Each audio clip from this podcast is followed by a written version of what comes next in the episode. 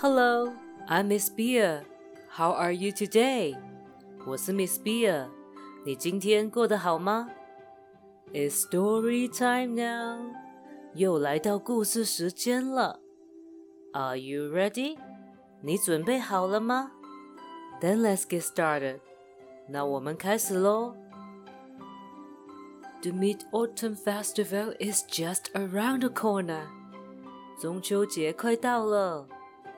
You can see many pictures about Mid Autumn, usually contain a beautiful woman and a bright moon. 你可以看到有很多中秋节的图片，里面都会有一个美女跟一个又圆又大的月亮。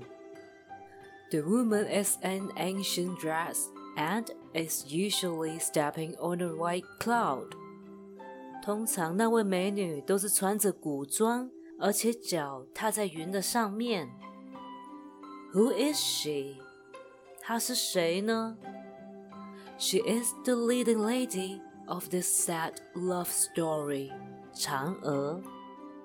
她就是接下来悲伤爱情故事的女主角，嫦娥。后羿 was an excellent archer。后羿是一个很优秀的弓箭手。嫦娥 was his wife。嫦娥是他的太太。Long, long ago, there were ten suns in the sky。很久很久以前，天空有十个太阳。It was so hot, and people were dying。天气太热了，人们都快要死了。One day, Hou Yi used his bow and arrows to shoot down nine of them.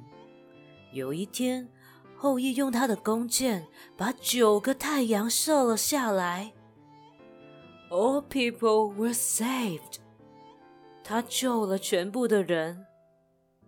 The Queen Mother of the West gave Hou Yi a bottle of elixir that could make him immortal. 王母娘娘送了一瓶长生不老药给他，让他成为神仙。But the elixir was only for one person. 但不老药只够一个人用。Although Hou Yi did want to become immortal, he wanted to stay with Chang'e more. 虽然后羿想要成为神仙，但他还想多留在嫦娥身边。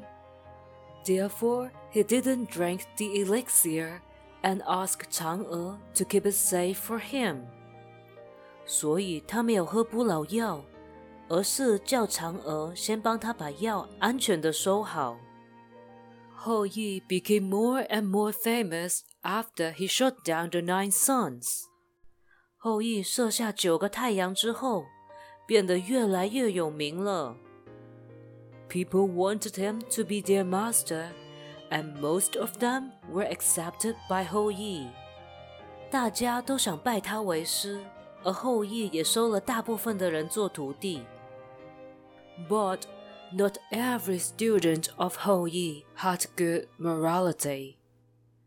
但并不是每个徒弟都是好人。庞蒙，one such student,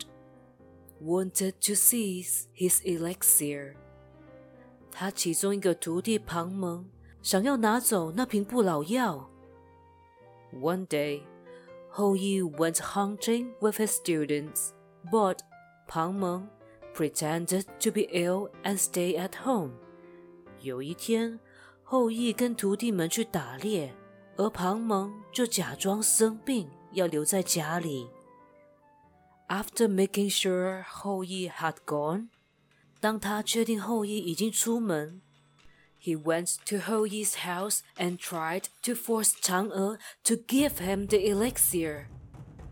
他到了后羿的家，然后想要逼嫦娥把药给他。嫦娥 knew she couldn't defeat 庞蒙，so she drank the elixir immediately。嫦娥知道自己打不赢庞蒙， 所以他就立刻喝下长生不老药。The elixir made her fly higher and higher。不老药让她飞得越来越高。In the end, she stopped on the moon. She became immortal. 最后，她停在月亮上面，她变成了神仙。Hou Yi was very sad when he received the news. 后羿知道这个消息之后，非常伤心。He came back home and moved a table under the moon, preparing some food on it.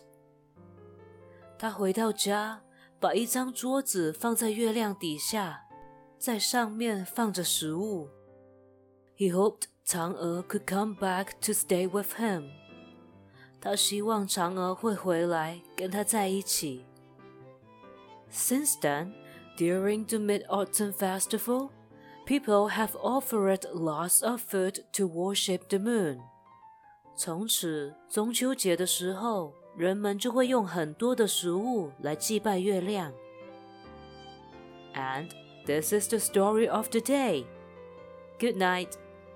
今天的故事讲完喽，晚安。